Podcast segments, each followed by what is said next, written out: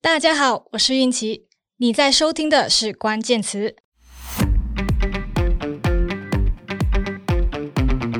我会为你科普马来西亚各大新闻报道里头所出现的一些你可能知道或不知道的关键词。本期关键词是大马计划。大马计划到底是什么？最近最热门的新闻关键词之一啊，就是大马计划 Rancangan Malaysia Ke-12。当我们听见政府在国会提成这些计划，又说要放眼二零二五年达到平均家庭收入每个月一万令吉，又说要提升土著的股权比例哦，又说什么股权安全网计划，布拉布拉布拉布拉。先不说这些政策，你搞懂了吗？但当我们听到第十二大马计划的时候呢，就知道前面有十一个。一九五七年到现在已经六十七年了，怎么才轮到第十二个呢？对，它不是每年一次的，它是五年一次，一次计划五年的目标。对比二零二零年宏愿这种三十年的大目标，大马计划看起来好像是小目标。其实这个五年的计划呢，算是一个中期规划。这就要讲点历史了。提个问题：一九五七年八月三十一号到一九六三年九月十六号之间，我们这片土地有什么不一样的地方吗？三、二、一，答案是一九五七年八月三十一号是马来半岛独立，成立马来亚联邦。一九六三年九月十六日呢，才正式组成马来西亚。在我们变成马来西亚的前两年啊，其实也有一个计划——马来亚计划，是指在马来亚推行的经济建设计划。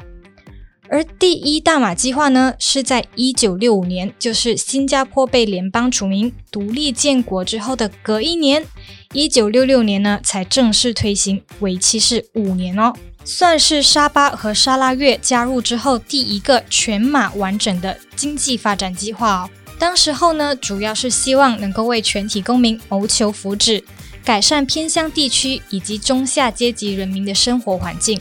提到二零二零年宏愿，我们首先会想到先进国的目标。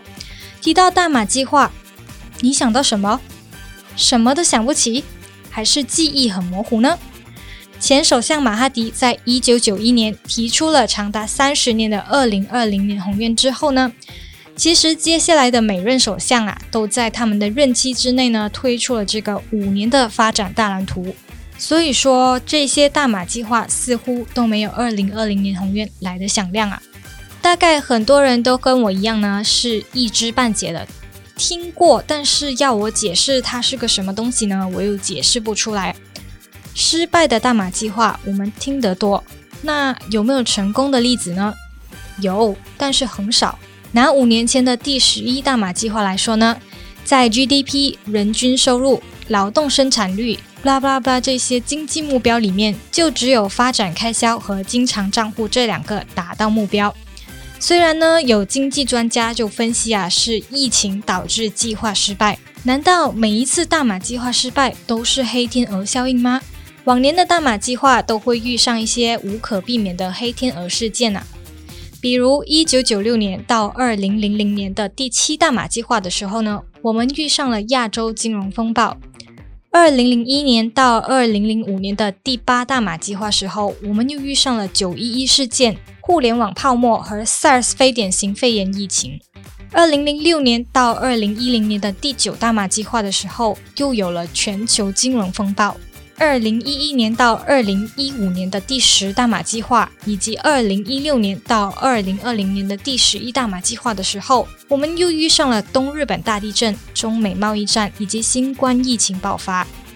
可能啊，这种百年难得一见的黑天鹅效应是真的有影响，但是我们的政府截至目前为止是没有公布过之前大马计划失败的原因的。我们没有办法确切的知道到底是哪里出了问题，到底要怎样改善。说回大马计划，真的就这么简单吗？